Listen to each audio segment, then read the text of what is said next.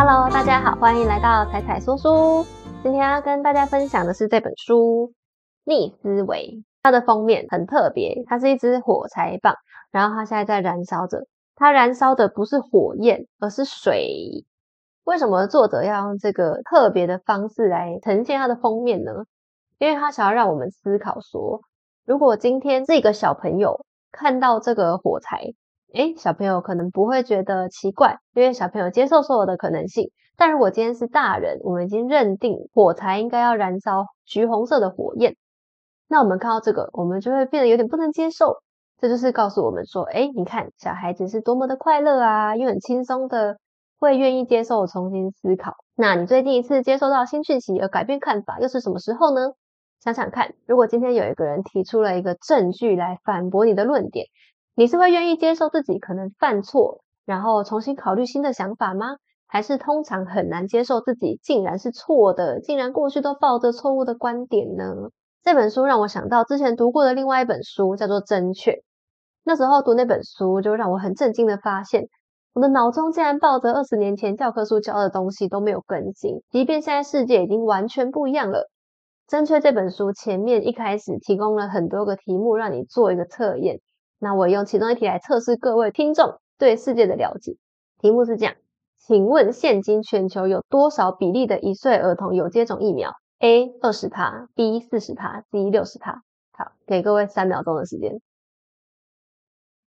好，如果你跟我一样，我们的记忆还停留在二十年前课本上的东西的话，你很有可能会选择 A 或是 B。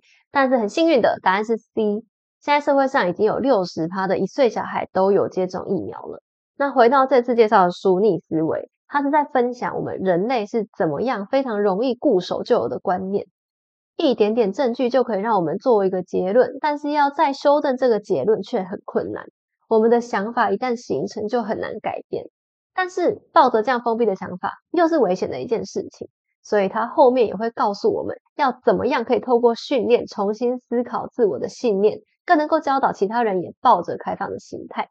作者叫做亚当·格兰特，他非常的有名，他是华顿商学院最年轻拿到终身职的教授，专攻组织心理学，更被美国商业周刊选为最受欢迎的教授。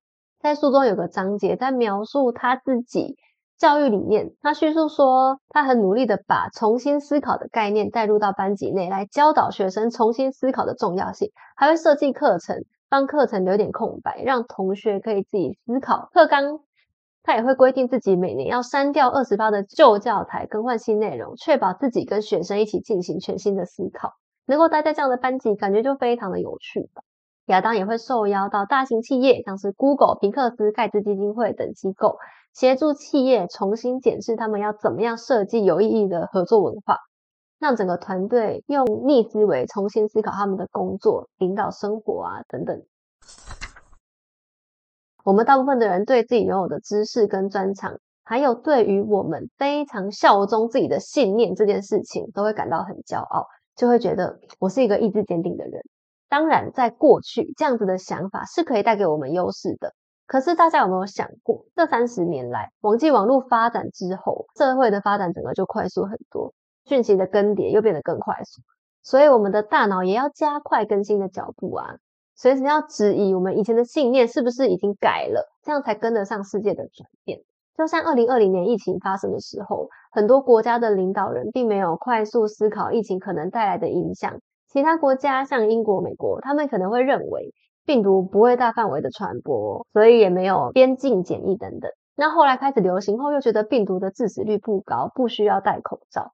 等到后面疫情大流行，才慢条斯理的重新思考，他们一开始的假设是错的，是不是要调整？那对台湾人来说，疫情也让大家一直以来习以为常的习惯受到考验，像是去医院、去餐厅吃饭，在同一间会议室开会，都变得不是那么理所当然了。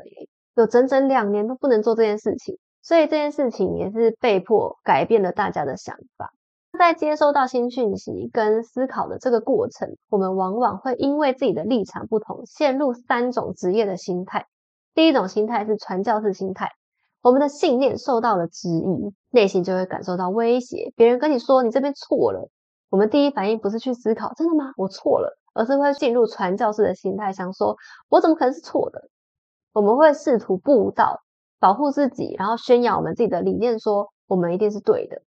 第二个人就会变成是检察官模式了，这种就是角色对调。当我看到其他人的理念有瑕疵的时候，会开始列举理由来证明对方是错的，或是对方跟我们说我们是错的，但我们却紧抓着对方论点里面一点点错的地方来试图说服对方，却不会回头思考你自己是不是错的呢？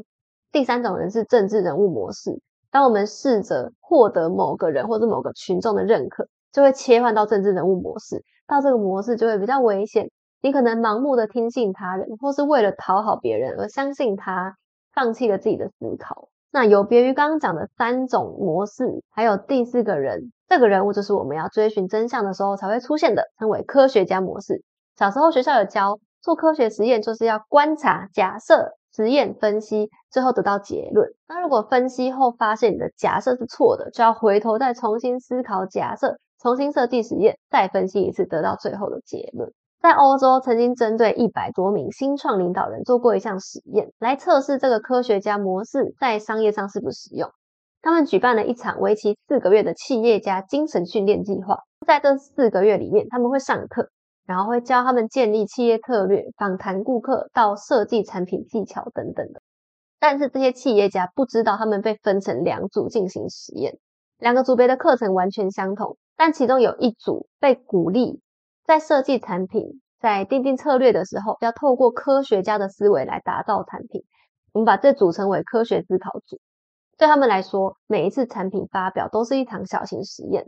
发表之后，就会再根据结果、实验结果来决定要不要修改产品跟策略。不好就改，不好就改。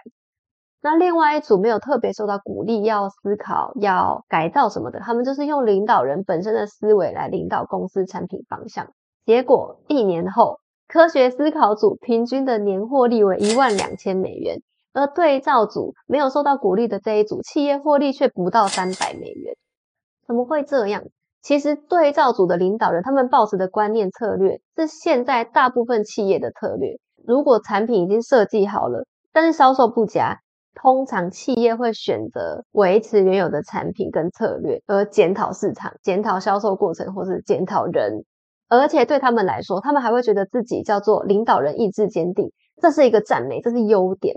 而另外一组科学思考组的领导人则会迅速的进行策略转向，这个方法不行就赶快换下一个，策略不行就换下一个，就是快速的转变来跟上市场的变化。可是，在旧有的思维中，这样子的。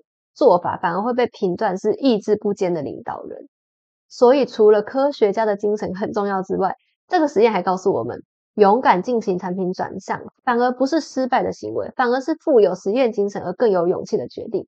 更重要的是，能够为企业带来更高的营收。那我们是不是在这里也要改变想法了呢？这边做的就从三个阶段来讨论。第一个阶段是个体的重新思考，第二阶段是人际关系的重新思考，第三是集体的重新思考。记得温水煮青蛙的故事吗？以前人常常用温水煮青蛙来比喻青蛙可能没有意识到缓慢的改变，最后来不及跳出水面。但这个故事是真的吗？其实有人有真的做过实验哦。如果你把青蛙直接丢到滚烫的水里，它反而会因为烫伤受伤而无法跳出来。但如果是在缓慢加热的锅子，一旦水温上升到它不舒服的温度，它就会跳开了。该重新评估的其实不是青蛙，而是我们吧。当我们相信一件事情，就很少会花心思再去质疑它，就算事实根本就不是这样子。所以要培养自我重新思考的方法，可以从三个面向开始。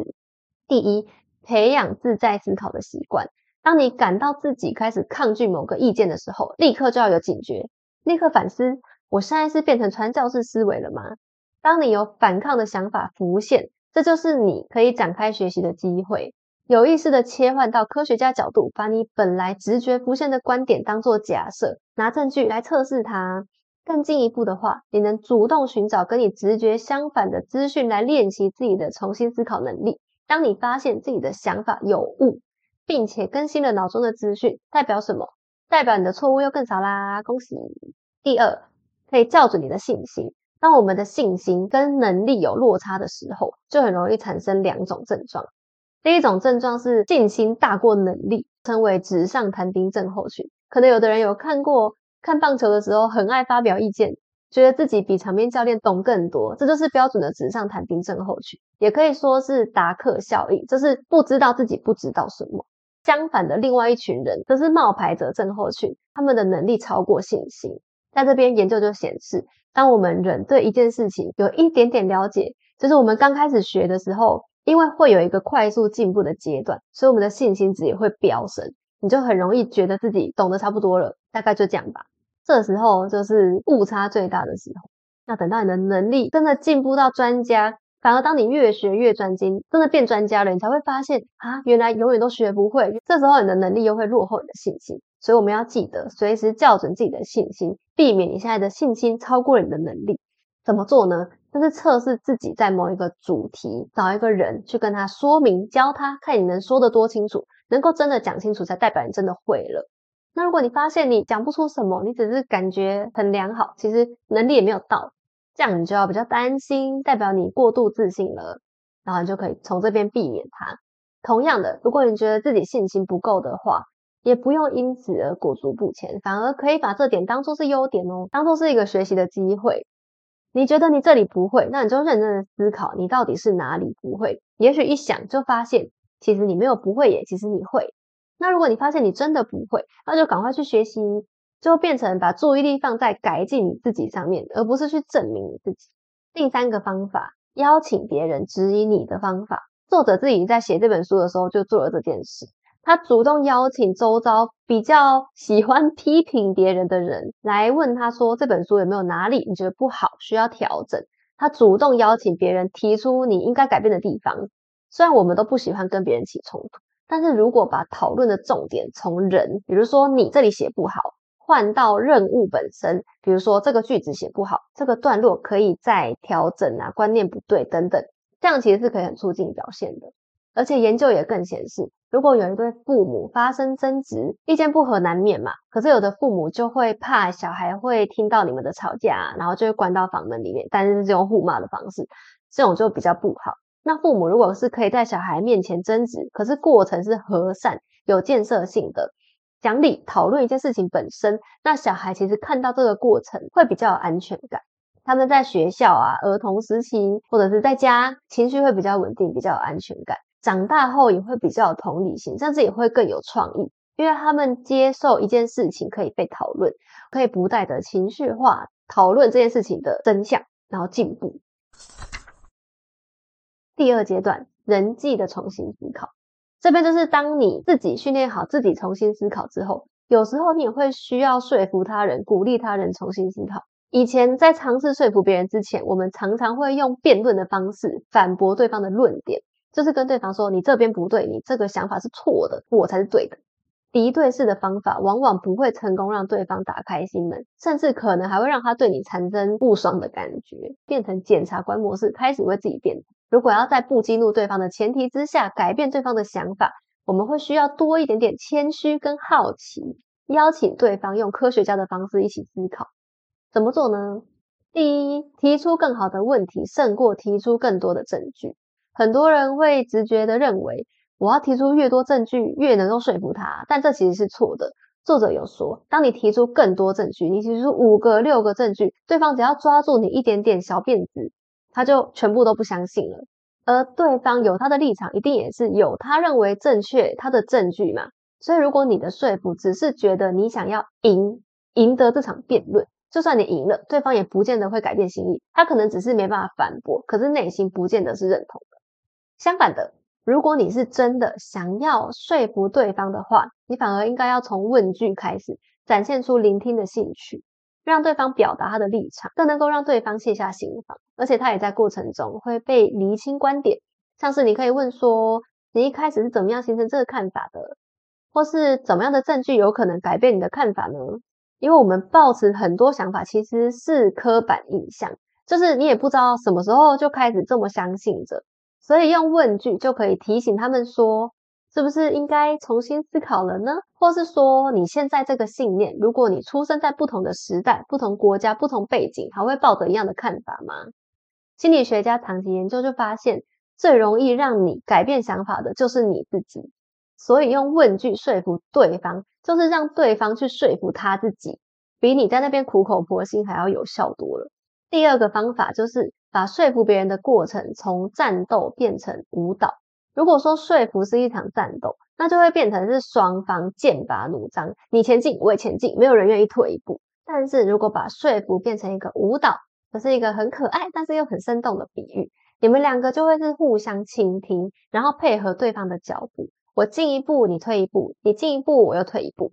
然后记得在说服的舞蹈当中，从双方的共同点开始，因为这不会让你的论述变弱，它反而会展现你们的立场是一致的。也能够激发对方认真开始考虑你的论点。有时候对方不考虑你的论述，不是单单因为他固执，而是他们不喜欢自己受到别人控制的感觉。就像之前介绍的约纳伯格的《如何改变一个人》里面提到说，强硬的说服会直接引起反弹，而提供对方最终选择的自由，就会让对方觉得，嗯，是我自己做这个决定的，他就不会反抗了。在书中有提到一个说服妈妈让小孩打疫苗的案例。在美国，有一大部分的人相信打疫苗很危险，而且散布疫苗的负面言论，导致有很多爱小孩的妈妈不敢让小孩注射麻疹疫苗。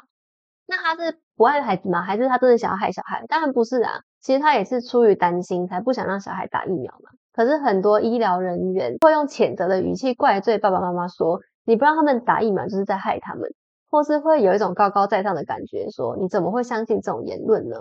那政府也曾经试图要用罚款或是禁止小孩进入公共场所等方法来强迫妈妈让小孩打疫苗，结果这些方法反而让妈妈更排斥疫苗。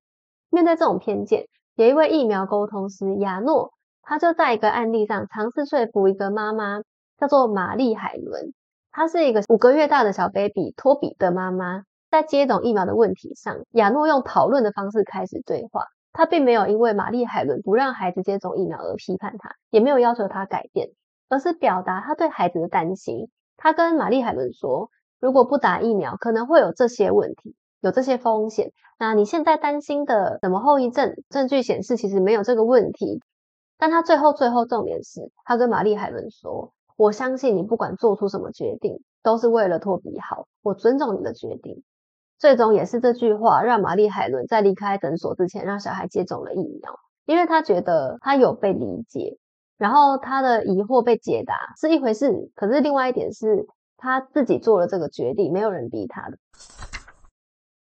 第三部分集体重新思考，这边就包括像是在社会议题面向群众的思考，或是小朋友的教育，包括学校、家庭等等。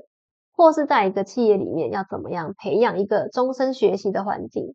第一块，减少二元偏误。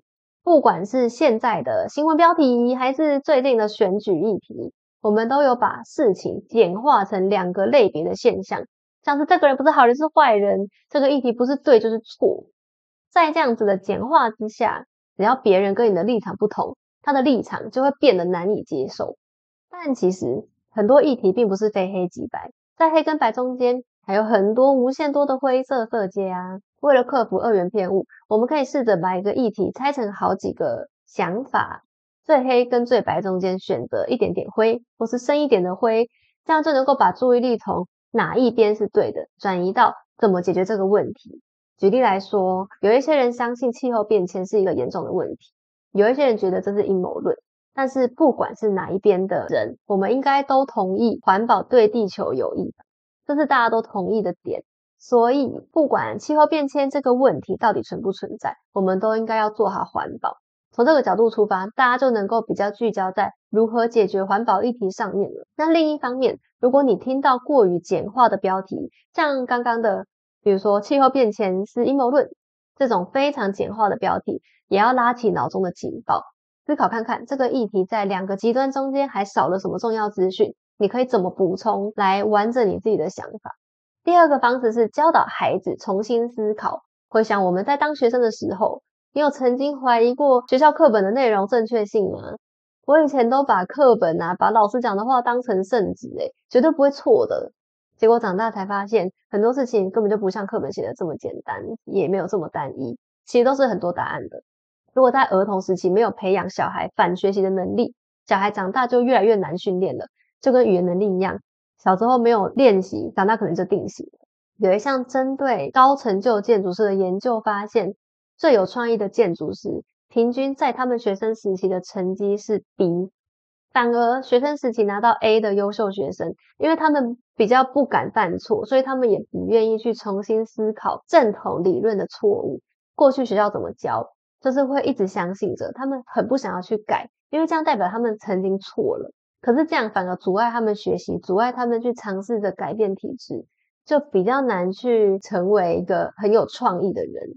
所以，想要训练小孩从小培养反思考能力的话，在家中或是学校也都可以安排，比如说每周一次的破除迷思讨论，每周就有一个成员挑一个主题来深入讨论，比如说外太空啊、恐龙。还有另外一个方法是，小朋友通常喜欢画画，那你可以鼓励小朋友针对一个主题画很多张版本，让他们了解一件事情不是只有一个可能性，同时也可以让其他的同才或是。让他们拿着他们的话去寻求其他人的意见跟建议，然后去接受，不会说你永远只听到夸奖，但是别人的意见也不一定都是批评，可能是好的，可能是建设性的，可以把想法、把心情放在别人的意见上，而不是放在别人对你这个人的认可上。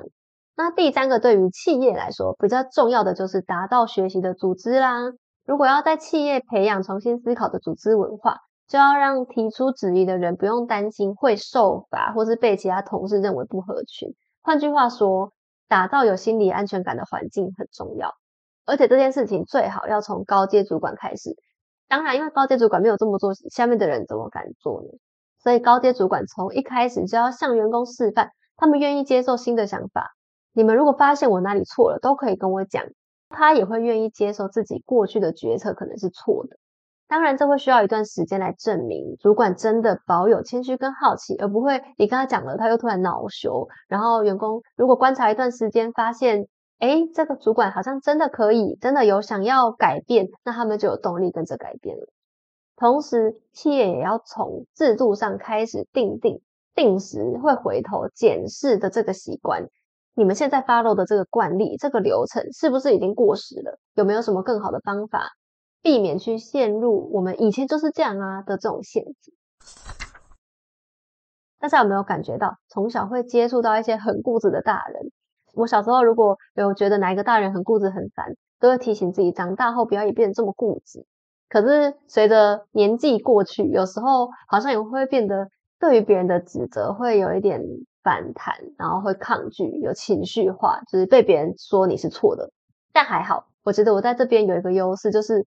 我的耳根子很软，如果有人跟我说什么新的消息，只要他态度不要太差，我其实很容易被说服，很容易动摇自己的想法。所以好处就是改变想法对我来说没有很难，可是难的是如果没有这个契机让我重新思考，比如说没有人刚好跟我讲，或者我刚好看到新闻的话，那就会变成有很大一部分的想法一样来不及更新。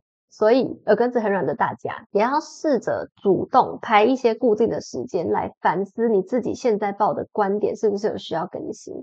另外一群，如果你觉得你是耳根子很硬的朋友，就会需要更主动的培养你的谦逊跟好奇，然后质疑你现在的想法是不是还适用在这个瞬息万变的世界。除了怎么样引导其他人重新思考。作者亚当自己也是作为代表，一直在思考要怎么样提醒自己保持开放，不要不小心掉到守旧的陷阱。所以他说这本书对大家而言，你看完它是个结束，但更是一个开始，因为你正要开始开启思考之门啊。最后啊，也要记得保持开放的心态，重新思考你的整个人生你的整个未来。就像每两三年要安排身体的健康检查一样，我们当然也应该要安排自己人生的健康检查。评估你以前定的目标，现在有多少进展？那有没有需要调整方向呢？有可能你十年前帮自己定了一个计划，那这个计划随着时代进步啊，新的工具、新的科技又出来了，现在还适合吗？有没有需要调整呢？就算重新评估完，发现结论没有改变，这也是一个很大的进步，因为你在过程中也练习了重新评估的方式。这件事情本身，如果大家都能从科学家的角度出发，这个世界应该也会变得更真实吧。今天的分享就到这里啦，希望可以带给大家帮助啦。喜欢的话，欢迎帮忙按赞、订阅、分享、开启小铃铛。我们下次见喽，拜拜。